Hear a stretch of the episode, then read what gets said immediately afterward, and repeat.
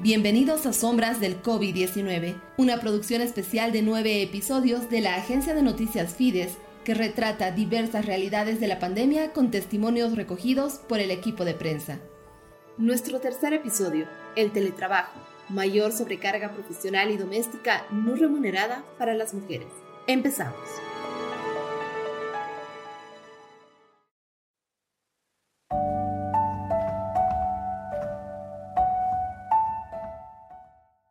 Bueno, mi nombre es Mónica Jiménez Mancilla y la actividad a la que me dedico es, eh, yo soy periodista, pero últimamente estoy como periodista independiente y también me dedico al trabajo de todo tipo de redacción y edición.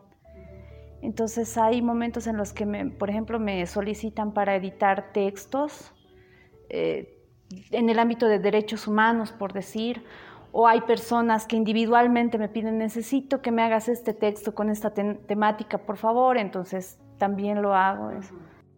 Las jornadas de Mónica empiezan muy temprano a las 6 y descansa a medianoche. Sus actividades de consultoría le exigen mucha dedicación y por ahora teletrabajo en un 100%. Al principio de la cuarentena y por un tiempo estuvo desempleada. Esto era una preocupación, sumada a la crisis sanitaria y al temor por los contagios. Por eso, no puede rechazar las oportunidades que se le presentan. Pero también tiene una labor que es más importante que todas, estar pendiente de su hijo Sergio, de 10 años.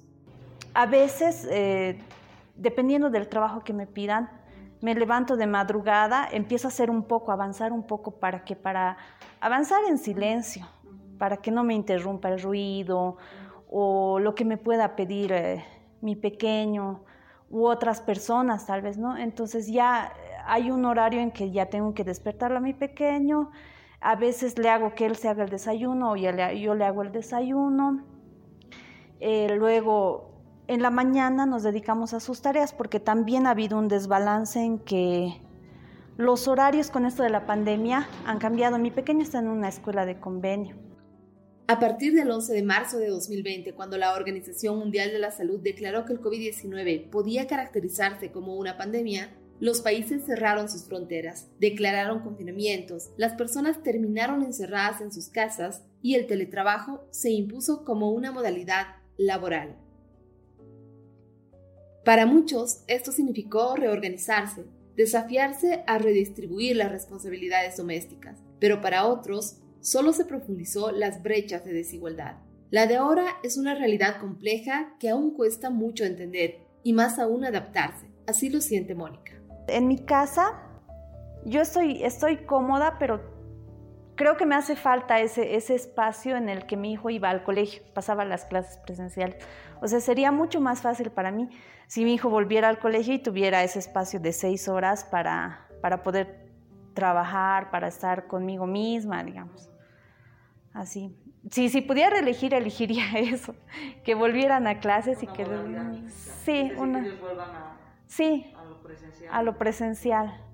Para Mónica Novillo, directora ejecutiva de la Coordinadora de la Mujer, el teletrabajo implica muchos desafíos para los que no estábamos preparados. Y esto en las mujeres tiene un efecto mayor. Las condiciones en las que estamos no son las más adecuadas para ingresar al teletrabajo y eh, creo yo que las instituciones, particularmente las empresas privadas, no han eh, logrado cubrir con los requerimientos para generar las condiciones adecuadas para que sus personal, personales, en este caso sus funcionarios y funcionarias, puedan cumplir con esta tarea.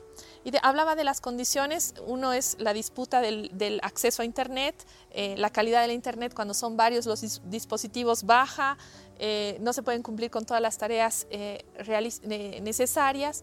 Esa es una de las condiciones. Las otras, particularmente para las mujeres, es la separación del ámbito privado del ámbito productivo, digamos, en la propia casa.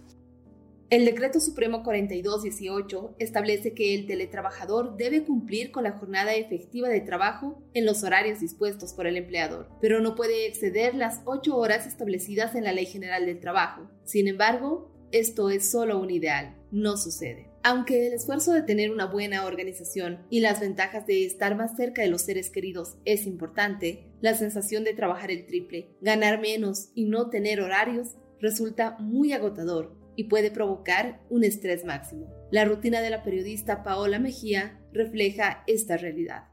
Las cosas se han complicado muchísimo más este año porque este año es el, el, año donde mi hijito está cruzando pre-kinder.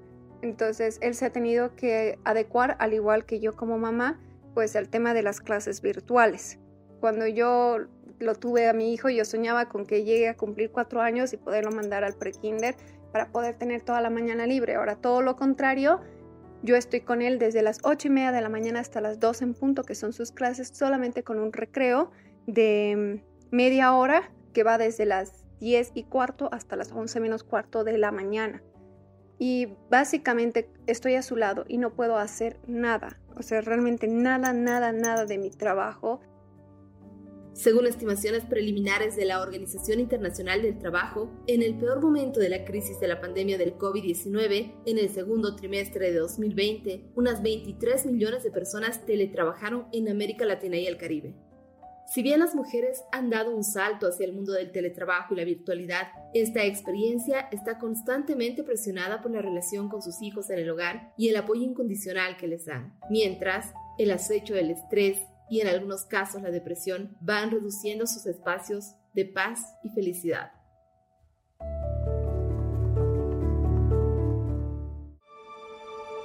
Sombras del COVID-19 es una producción de la agencia de noticias Fides con el apoyo de Internews, Consejo de Redacción, Chicas Superpoderosas y Fundamedios. El reporteo para este episodio denominado El teletrabajo, mayor sobrecarga profesional y doméstica no remunerada para las mujeres, fue realizado por Nancy Bacaflor.